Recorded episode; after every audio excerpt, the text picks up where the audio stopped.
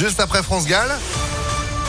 La météo où on attend les éclaircies, on est comme vous, hein, et puis l'info. Sandrine Ollier, bonjour. Bonjour Phil, bonjour à tous. À la une, la région Auvergne-Rhône-Alpes à la loupe. L'INSEE lance aujourd'hui son recensement annuel de la population. 1 200 000 habitants sont concernés dans 913 communes, soit 15% de la population de nos 12 départements. L'enquête va durer plusieurs semaines. Près de 3000 agents recenseurs déposeront une notice dans les boîtes aux lettres.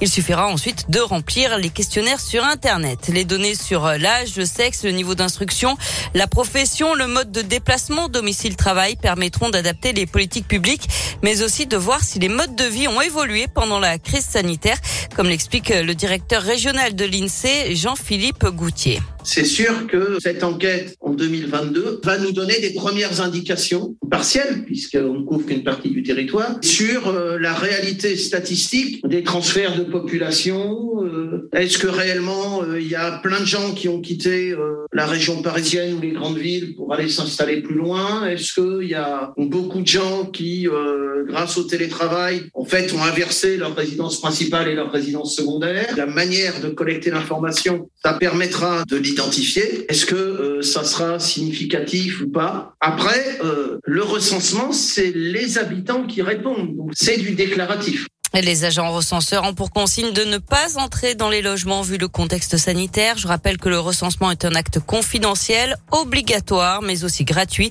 Les agents ont une carte officielle pour se présenter. Si de l'argent vous est demandé, c'est qu'il s'agit d'une fraude. Vous avez toutes les infos sur impactfm.fr. Jour de mobilisation aujourd'hui dans l'éducation nationale. Les syndicats dénoncent toujours une situation intenable dans les écoles, collèges et lycées. À Lyon, une manifestation est prévue à 17h devant le rectorat. Autre mobilisation ce soir à Lyon, celle de collectifs d'aide au logement. Ils se réuniront à 19h place de la Comédie. Ils craignent que la nuit de la solidarité ce soir ne débouche sur aucune avancée concrète. Ils réclament des places d'hébergement pérennes. Ce soir, la ville de Lyon et son centre communal d'action sociale mobilisent une armée de bénévoles pour compter les personnes sans abri et leur faire passer un questionnaire pour faire l'état des lieux de leur situation à Lyon. Dans l'actualité également, le gouvernement devrait publier un calendrier pour l'allègement des mesures de restriction, mais ça ne devrait pas intervenir avant début février. Un nouveau conseil de défense sanitaire a lieu à l'Elysée. Et puis Lidl met les pains sur les i. La chaîne de supermarchés annonce ce matin qu'elle va s'aligner sur les prix de Leclerc et proposera donc elle aussi la baguette à 29 centimes pour au moins 4 mois. Le patron de Lidl dit abaisser le prix du pain dans ses magasins à regret, je cite. Ce n'est pas très responsable parce que c'est alimenter une guerre des prix destructrice de valeur et c'est envoyer un message dramatique à un monde agricole qui est aujourd'hui en grande détresse. Fin de citation.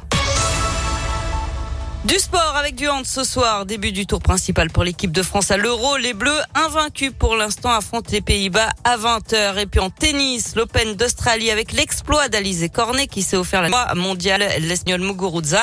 Qualification aussi pour le troisième tour de Benoît Père. Richard Gasquet, lui, a abandonné sur blessure. Merci beaucoup Sandrine. L'actu continue sur ImpactFM.fr et vous êtes de retour à midi. À tout à l'heure. Allez, à tout à l'heure. 11h04.